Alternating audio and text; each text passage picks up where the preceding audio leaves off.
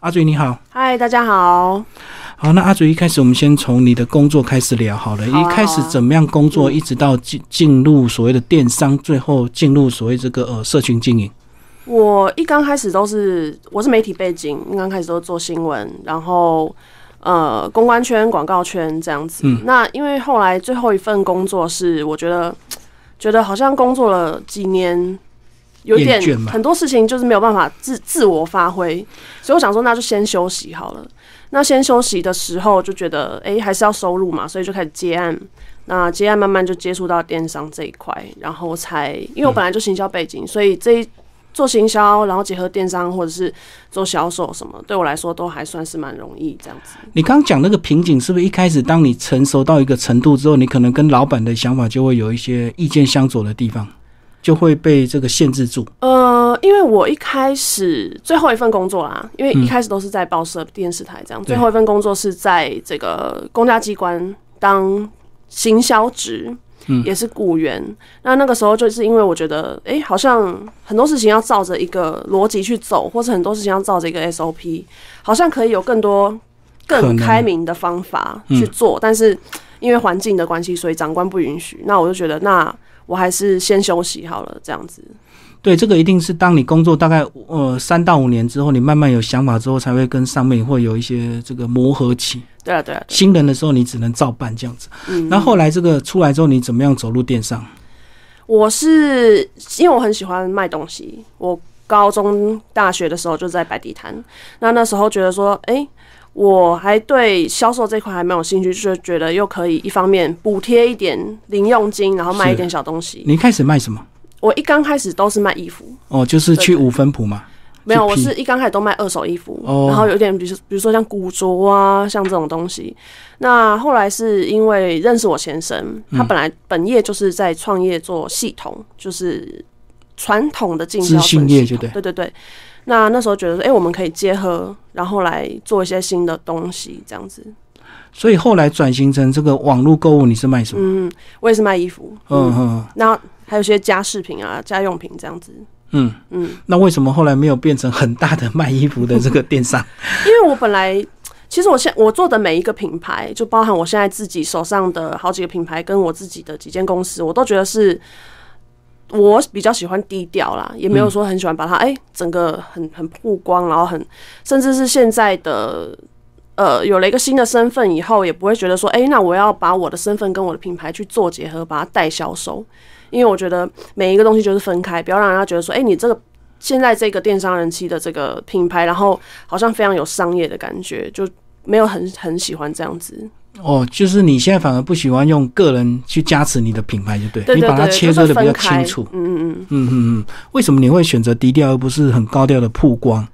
因因为自媒体时代不是大家无所不用其极要自我宣传吗？对，但是我觉得只要你有抓住消费者的需求，嗯，其实他们自然而然就会来搜寻你，找到你。那你可以提供有需求人他们所需要的东西。那我觉得有时候广告虽然是一个很好的行销手法或是行销手段，但是对我来说，我还是觉得，哎、就稳稳的就好了。嗯，所以你比较重内容，跟重所谓你卖的东西的这个品质，就对。对，因为我们毕竟有一些东西是属于比较高单价的，嗯，对啊，所以可是现在在网络，现在很多这个新的这个思维都会教你快速的圈粉、快速的致富或快速的达到你的销售目标。哎，对啊，所以我觉得这个都是，其实我觉得什么快速销售啊，或者你短时间之可这样内获利标题很耸动啊。耸动，但是我觉得这个是一个不是很可靠的事情啦，因为我觉得，比如说像人家说爆红嘛，但我觉得爆红是没有公式的。嗯，那我觉得，我觉得你只能靠哎、我们去研究一下他他是怎么爆红，或是他做了哪些事情。那我觉得很多时候都，我觉得运气也算占蛮大一个部分。对，我知道可能大家某一个时机点都可能会爆红，可是爆红之后你到底有没有料，才是你走的长久对。啦，对啦，对对，没有错。嗯，如果你没有内容的话，你爆红之后就过了。对啊，对啊，对啊嗯，所以我们等于我们平常还是要练功。嗯嗯嗯嗯，对嗯嗯那你个人是怎么样呃修炼的？我其实大家看到我，不管是在节目上也好，或是广播，或是我平常在社群上面的形象之外，我其实大概每天都我其实都很晚睡，然后也很早都在研究，对，也都在搜寻各种因为社群的步调实在是太快了。嗯，那我不是说，哎、我为了哎获利或是获得很多流量我才去研究，我是真的对这个事情是非常有兴趣。等于你是对知识充满好奇，而不是为了赚钱就对。对啊，对啊，对啊，对啊，嗯嗯，嗯，那无形中内化就会 提升自己的功力，这样。算是吧。对啊，对啊，嗯哼，所以你还是有实际应用在你的公司营运上，所以你等于跟公司现在稳定了嘛，才能够出来这样子，对，算是授课或者是这样子。我们其实几个品牌还有我的几间公司都还算蛮稳定，所以他们就是会自己有自己的运作，自己成长，然后我就可以做其他的事情。所以你的兴趣就是反而在教大家这个社群经营这部分。我其实是分享，一开始也没有说，哎、我想要去教学或是什么，但是，嗯、我觉我觉得大家是，哎、正好这个东西也很流行。那我说老实话，因为今年疫情的关系，然后再加上这几年整个社会形态的转变，变成说，哎、中小型的卖家、网络卖家非常非常的多，因为大家都缺钱，大家都想赚零用钱嘛。就斜杠这个很流行，对对对，所以。呃，我觉得大家会对社群行销这方面有兴趣是理所当然的。可是现在卖东西为什么这么复杂？以前卖东西你找对商品，你用实在的价钱，你可能不要暴利，你可能慢慢就会赚到钱。嗯为什么现在需要这么多工具啊？因为人太多了，以前可能只有几个卖家，现在每几个人都有一个卖场，是，所以这个就是竞争这么激烈的原因。嗯，而且平台又多。对啊，对啊，所以虾皮随便一个人都可以在虾皮卖东西啊。对，其实二十年前那个奇摩拍卖真的很好做，因为没什么人在卖东西。其实我早我也是第一批那时候进去的，所以那时候真的闭着眼睛卖，每天都一堆单，对啊，对啊，对啊，根本不用讲什么行销技巧，嗯，没错，没错。东西上去就有人买。那现在是东西上去还不一定有人买，嗯嗯嗯嗯嗯，我们就要学习的更多。那是不是因为今年的关系，让你才有比较有心思来整理这一本书？其实整理书还是要花蛮多的时间呢、其实我当初也没有想说，哎、我要出书或是什么，因为我觉得我的知识就是免费分享。那后来是因为觉得，哎、很多事情会变得有所局限，而且我觉得，如果你只是在网络上面一直分享，你真的没有办法击中我觉得有需求的人他的那个痛处。然后有些人他是真的有需要，所以我觉得在思维、在心法这个地方是呃可以整理出来。那其实也没有说哎、花很多时间整理，因为这个平常就是我自己本身的 know how，我只是把它哎写、出来这样子。嗯嗯嗯。可是要把它章节每一章每一章的这个区分清楚，嗯嗯嗯，还是需要花点时间吧。也是啦，一路其实都有在脑中有一个构想这样子。嗯嗯，要不要先把这本书的这个整个章节先跟我们讲一下？你大概是怎么样？去分配嘛。对呃，这本书其实我一刚开始我就想说，先从大环境的面向去跟大家分享，嗯就是说，哎、我先提到社群环境，对因为你一定要知道大环境是怎么样运作，你才知道，哎、那我从什么地方去着手。嗯嗯所以后来变成说，哎、先介绍了大环境，然后这几年的潮流趋势，再介绍呃平台的部分，对就是说你你想要做行销，你要做广告，你要选择哪样的平台，嗯，然后你再从一一从平台去着手，每个人要进行的角色是什么，你自己要做的事情是什么，然后再渐渐到心法，或者是你在网络上面怎么讲跟人家互动这样子。嗯嗯嗯。其实每个平台都有介绍，但是你花蛮多时间介绍 IG，对不对？对，这个是你这个算是非常有心得的地方吗？我其实一刚开始我就是最主要研究 Instagram 开始，嗯嗯。嗯嗯。它的特性是什么？因为我觉得很难用，是因为它不好找到对 对方或对象，因为英文名字这样子，不像我们中文很好找到彼此的熟悉的人这样。它其实最大的特性是一刚开始它是就有商业为导向的那种趋势，因为它就是一刚开始都欧美先抛一些美照啊、美图啊、产品啊、规格、风景等等，所以它一刚开始就有让用户自我展现的这个因素在里面。嗯所以呢，变成说，哎，每一个人在用 IG 的时候，好像一都可以成为自己的自媒体或者做个人品牌。嗯，那因为它是属于比较新的社群平台，所以它的不稳定度其实造成它多变有趣的一个原因，才会让我觉得，哎、好像很好玩，可以来研究这样子。就有了这个平台，每个人都好像变成网红，就对，也不是说网红啦，就拍了一个照片，可很多人帮你赞，更被看见，这样而且重点是不用写很多字，是不是这样子？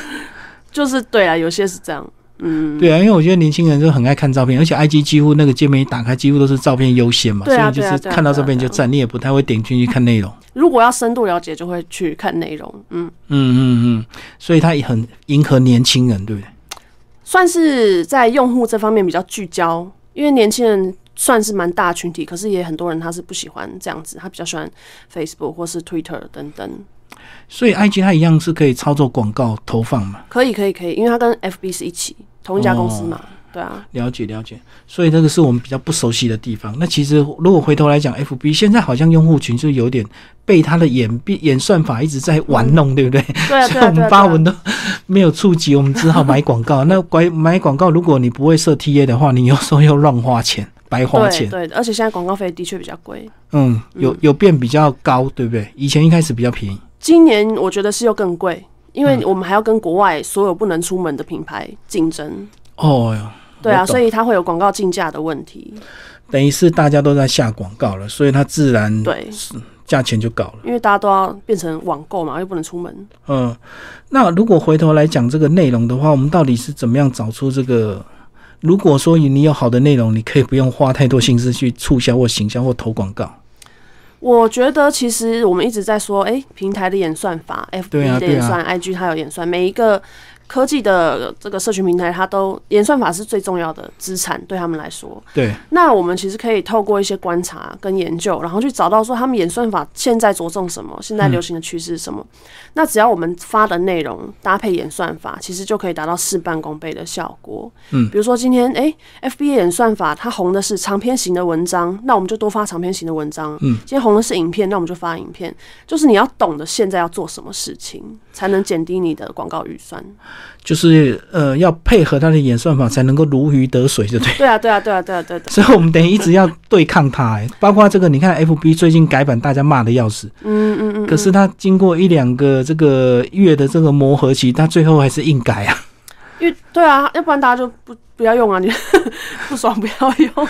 对啊，所以我真的是一开始还能让你这个跳回旧版四十八小时，现在连那个键我都找不到，已经强迫变新版了。对啊，对啊，对啊。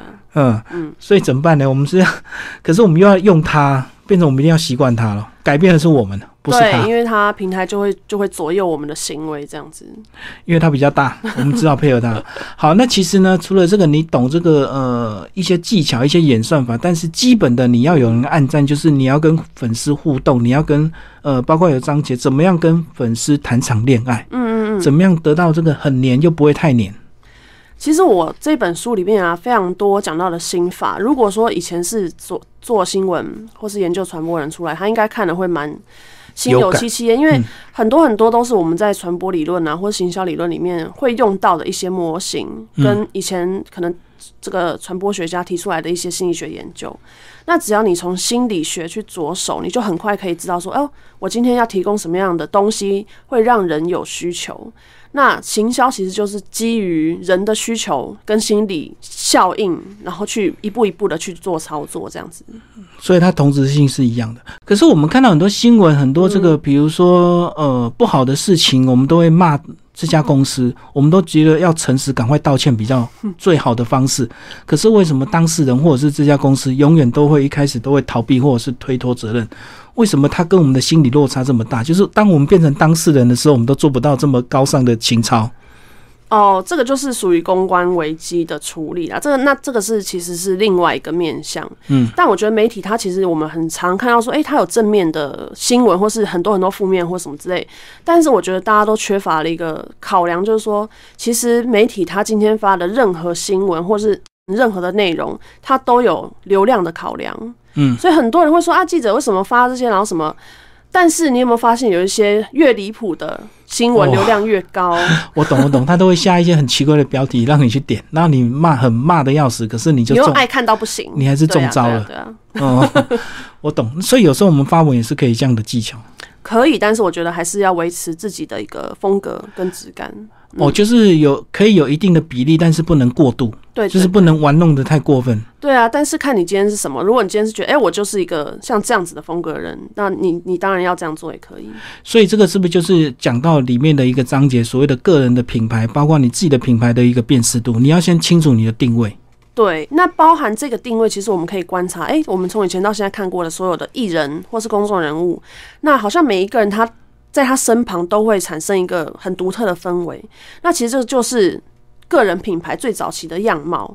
那只是说，哎、大家好像忽略了说，其实我们以前旧观念的方法，其实也可以套用在新时代。那只是大家就会觉得说，哦，好像现在要新的科技就要用新的方法，其实也不然啊。哦，我们过去常读的一些传播理论，其实应用在这个新的媒体还是通用的。对，完全是通用的。对啊，包括我们讲这个粉丝的这个忠诚度跟客户的忠诚度，还是一样的道理。对啊，对啊对啊对啊。嗯，当你把它圈进来，变成你的粉丝之后，接下来怎么样去培养，怎么建立他的忠诚度？嗯，对，呃，忠诚度这点，我觉得还是属于，因为台湾人嘛，台湾其实有一个有两个国外的民众最没有的，就是我们很重很注重在地化，嗯，然后跟人情味。那其实你只要看哦，很多很多的品牌，其实，在近年都慢慢的走向这个方面，比如说像全国电子啊、全联啊，他们都哦，就甘心那个对对对，就开始走这个方面，你就会发现到说，哎、其实每一个国家，甚至是每一个地区，比如台北、台南，每一个人喜欢的都有不同。那当我们今天可以找到最有共鸣的方式去做行销，你当然就可以得到最多的认同感。嗯嗯，好，里面有讲到这个商业账号的一些呃要注意的事情，跟个人账号，你觉得有什么差别？个人发文跟商业发文，就是你如果是代表公司发文的小编，你有什么特别要注意的？其实现在社群平台的个人账号跟商业账号最大的差异就是，商业账号可以看到数据嘛，嗯你可以看到你的触及率啊，然后你的一些触及的数字等等。那我觉得有时候还是说，哎、你代表了身份去做发言，因为有些小编你你是第一个对民众的第一第一条第一条线，所以有时候你在发文的时候，有些小编可能忘记切身份，常常就看到这种事情。我懂，我懂，对对对，对啊政治人物过去就有几则新闻是这样，对对，所以这个都是你今天代表一个公司出来，好像发言人的那种感觉。嗯嗯。嗯，所以总观来讲，你这本书是呃，所谓真的是有在卖电商的人，这个呃是要需要去看的吗？还是一般的这个消费者或者是一般的这个个人经营、个人品牌也是可以看？这本书其实一刚开始就没有说定位于专门特殊某个领域，因为现在需要做销售、需要做行销或者是卖东西的人，其实每一个人都会有不同斜杠身份。你可能今天也是这个，你今天又是那个，所以对于个人品牌、自媒体经营，甚至是我的学员里面非常多公众人物、艺人，或者是你今天是企业服务等等，你都可以用这套手法，因为不管你做哪一个工作，你都是面对人群嘛。那面对人群的时候，你就会有呃，比如说行销啊，或者是呃讯息传递的这样子的需求。嗯嗯，对啊，嗯对啊，哦，因为你电商人气的这个头衔，所以大家会以为这本书是给电商看的。对啊，就我每次大家就会标签被有有个误会，对对对，但是名字也取了就算了。所以这本书其实是给适合，如果你想要好好自我经营的话，都很适合看。没。错，没错，没错那。其实你红了之后，你要卖什么都很容易，所以想尽办法先自我经营，是不是最重要的？我觉得算是做内容，对啊，对啊，对啊，因为如果这个个人品牌如果没有起来的话，你再好的东西可能到你手上还是会搞砸，因为大家讨厌你这个人，好的商品我也是不想嗯、没错，买。没错，完全正确。可是有些人他会刻意去标榜某一个很很特立独行的一个这个身份，嗯，为了他的这个铁粉，那当然相对就有另外一票很不欣赏他的人。你觉得这样子有需要做到这么极端的一个这个标签吗？哎、我们现在其实看到很多网，不管是网红或是这个公众人物，都还蛮常会这样子。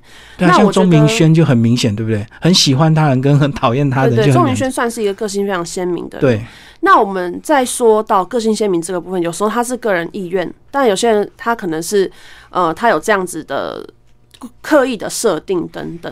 那我觉得这个都是把自己的声音放大的一个效果，因为他今天诶，如果他讲话非常的。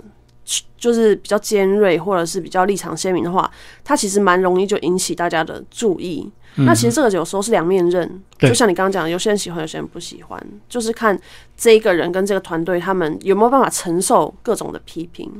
所以在操作之前还是要评估嘛，就是说你的这个利益到底会不会大于这个负面这样子。对，因为我们看现在你说很多的 YouTuber 哈，很红的有很多人，其实他们每一个人都经历各种大大小小的公关危机过。那对因为这个是嗯在经营的时候，每一个人心理状态可能都没有做准备的一个点。所以，因为我我个人啦，我个人是比较。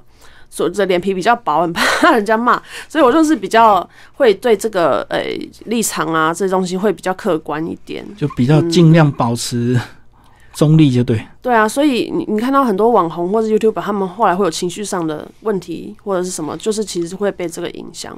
对他们可能操作某个主题太偏颇了，所以就会造成说被攻击的那个嘛。就是他为了要找一些耸动的主题，或者是去拍一些特别的影片，就是就是会。有些人就会后来就变得哎，可能有点忧郁啊，或什么什么之类的。嗯嗯。那如果长远来讲，我们回头要平稳的去经营的话，你你怎么看？我们能够我们的耐心是需要大概几几年或几个月的时间，才能好好培养出一个个人品牌？我觉得这个真的看人。然后跟他的定位，然后跟他的运气，因为有些人他可能一下子就爆红，我们可以看到每年甚至是每个月都有爆红的新的人出对新的人出来，但是也有很多人他真的是经营的非常久，但是他都没有被看见。嗯，那这个就非常的不一定。那我们看到有些网红的一个行销公行销公司，你觉得这种公司有真的有它的这个必要性吗？就是我们如果真的想要红，我们想要花点钱的话，找行销公司包装会不会比较快？呃，那算是一个手法，因为你就不用自己凡事自己处理嘛。对。但是我还是觉得说，哎，有些甚至是被包装，甚至是被呃行销公司力力捧，像我们以前看到唱片公司不是都会这样吗？捧一个新人。对。但是也有很多，他就是很久都没有红起来啊。这个也是有这样子的状况在。所以回头还是个人的这个特质要好好的这个把握。来，最后我们这个书后有一个很特别的，就跟我们讲这个东西好不好？这个东西这个是怎么用？呃，手刷书才会有的限量赠品。好，那那个时候就三千，它其实就是我我们把它拿来当做明信片啊、书签啊，然后它里面会有一个滤镜的这个这个框。所以它滤镜要盖掉什么？关键就你东西看出去，你会觉得哎，好像雾蒙蒙或什么。其实就现在年轻人很喜欢用，就照片修图不是会加上一些特效吗？那就这种感觉。我以为是学英文的那个 那个遮盖一些关键字，让你去背英文。因为我看到里面其实你们的重点都是用特别的这个颜色去盖。对啊，对啊，对啊，对啊。嗯，所以是手刷的礼物啊。对对对。要不要讲一下出了这本书之后，你包括一些读者的回馈，你个人会在哪些思维上有些改观，或者是觉得哎还需要再修正的地方？呃，书出了现在三个多月了，那现在是第九刷的部分。其实我越来越多的是，哎，面对各种媒体访问，比如说上大小节目或什么之类，各种不同的问题。那我觉得是在，比如说很多时候人家会问你立场的问题，这个东西就让我觉得比较困扰，或者是他们会觉得说，那你对现在的很多什么事件有什么样的看法？大家就会希望你。去表达这些，那有些事情是因为我真的不懂，或者是比如说像政治，我就可能不方便去说什么啊。他问你，居然会扯到政治的立场？对对，因为大家我觉得现在会去问你说，哎，那你觉得现在的政治人物去做社群形象，因为我们不是常看到吗？哦，我懂。对，然后他就觉得说，你有没有评论这哪一些人？对对对，哪一个团队做的特别好，或是哪一个团队面对公安危机处理？那因为我对政治行销是的确比较没有再去琢磨。所以，当人家问你立场的时候，我就可能我也不知道回答什么。我懂，我懂，因为你没有实际操作嘛，你不能够去就新闻面去去评论他的评队好，团队好或不好，很很就是为有点为难。大概就是在面对各种我不知道怎么回答的问题的时候，会比较稍微为难一点吧。哦，对，因为确实你没有操作。那如果回头讲到商业操作，你就比较好，我比较好去做评论啦。对啊，嗯嗯，包括你现在有没有想要再有新的品牌？还是你现在就是很稳定。我们二零二一会有一个新的公益性质的品牌，那这个品牌的话也是我们筹备了非常久，那包含我们公司的大大小小同仁都在准备这个东西。那这一个品牌的话，它最主要目的就是不以盈利为主，是属于一个电商品牌。那也会在二零二一的时候跟大家见面。嗯嗯，电商的工业平台哇，非常值得期待。因为讲到电商，因为毕竟是商业，所以你一定要投资一点钱。才有可能会得到一些回馈。对对对，那我们就真的就是做公益性公益性质的，就是属于帮助的。哦，等于你本身个人的初心啦，就一开始你写文章也是免费分享嘛。对啊，对啊，对啊，对啊。无形中才慢慢变成一个专家，然后才会开始有一些邀约。我觉得这个是一个很重要的原因，就是如果你凡事不以获利为主为目的的话，你更有机会去发挥很多很多的空间。对，但是很多人就会觉得说，我没有办法撑到。钱烧掉的那一天，所以我要一定要赶快赚钱，我没有办法说很潇洒的好好的对啊经营某个专业专业三年五年。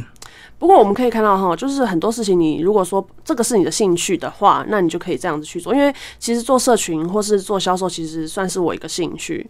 那当你今天是觉得说，哎，你可以在当中找到哎属于你自己的意义，或者属于你自己的乐趣的时候，我觉得相对来说，心理的压力跟负担也可以减弱比较多。嗯嗯，好，那经你个人经营社群跟这个电商，其实从两三年前一直到现在，经过疫情的这个呃整个这个将近一年的一个这个摧残哦，你觉得？你个人这个有没有哪一些觉得可以改观，或者是我们大家要要有什么样的一个新思维？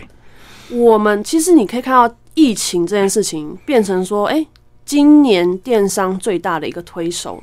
以前可能我们没有想到的任何功能都被做出来了，甚至是诶，我们觉得以前我们不可能达到，或是不会想要去做的各种事情，比如说远距工作啊，或者是远距开会等等，全部在今年你都要面对。那我其实觉得这个算是一个电商推手，对电商推手，那也是产业进步的一个很重大的原因。嗯嗯嗯，所以变成意外。的好处就对，反而是 个算是啊，算是，但是还是希望疫情可以赶快过去。对，因为我们过去太习惯面对面嘛，所以我买什么东西我会去实体店面去摸嘛，去看，然后又比较有保障。然后现在变得不得不 在家买东西。对啊，因为国外真的是不能出门的。嗯嗯嗯，所以这个变成也是。这该怎么讲信或不信呢？反正这个每个灾难背后都会有一些新的商机嘛，是不是？对啊，就像我们刚刚讲，就两面刃啊，你 有这个好，或是这个坏等等。嗯嗯嗯，你个人会不会很困扰？就是常常大家会去私讯你，然后问他的商家或者他的商品卖不掉怎么办？我们这样讲哈，我我现在其实每天要处理的私讯，我个人啊，大概就处理到三百则以上，然后每天。起来就开始回答的讯息，但我觉得这个算是我一个个人蛮需我蛮需要的一个磨练，就是我觉得，哎，我如果可以跟更多的人对话，然后或是帮助到更多人，那我可就可以了解到更多的社会面向跟产业。可是会不会有些问题千篇一律啊？就是你不努力，你一直问我东西卖不掉怎么办？所以我就会告诉他说：“你去哪里看？”这样还是会回复了，只是对我会回复，嗯，除非是那种骚扰的或者是那种广告讯息，我就不会回了。哦，我懂了，因为有时候根本的问题其实都是出在自己身上，对不对？嗯，我觉得有时候吧，但是也有时候可能运气不好，所以我就会体谅他们啊，可能他也很辛苦啦，我就会回答他。所以你要当心理智商师，有时候真的觉得是这样，嘿嘿嘿。对啊，因为有时候人家一直问说商品卖不掉怎么办？啊，怎么办就换商品啊，不然怎么办？真的没办法，因为我也不是他，我没办法。对啊，那不然你还要跟下去吗？对啊。或者是说改变经营方式啊，就是讲，要不然就是花钱思维啊，改变砸设备就是这样做别的事情。对，因为有时候你靠个人的这个劳力苦干，有时候它就是效果有限，就是有限。嗯，没错没错。那你怎么样才开始体验到说个人跟所谓的团队的一个差别？你一开始也是个人都在都是个人嘛，对不对？对我都是个人，但是。我其实到现在，我的各个社群平台都是我自己在经营。那除了我的可能一些呃邀约啊，或是工作安排，会有公司去处理。其实我觉得，呃，经营到最后，你很多事情真的要放手，就是你不能所有事情都自己去做，因为我觉得团队是效率的一个原因，也是多产出多工多工的一个原因。那我觉得有时候也是。呃，可能要进入某一些年龄或是某一些时代的时候，你要替自己的健康着想，你不能凡事都硬撑。对啊，那是对身体是很大的负担。对，其实我们这个呃，台湾很多企业都没有接班的这个。规划对不对？就是个人形象、个人品牌在硬撑，然后做到底这样。对，那一个人如果离开了，或这个人倒了，就品牌就散掉了。对啊，对啊，所以这个我觉得需要改变。对啊，所以我看很多网红，其实他们都是团队模式啊。没错，没错。嗯，好，这个这个这本书其实蛮适合推荐给呃，如果你有心在社群好好经营，有点这个想法的来看这本书。我们电商人群社群圈粉思维，所以跟你互动主要就是你的粉钻，对不对？啊，我的 Instagram 或者是信件，嗯嗯嗯，好，今天非常谢谢电商人机 Adri 为大家介绍他的新书，然后月之文化出版，谢谢，谢谢大家。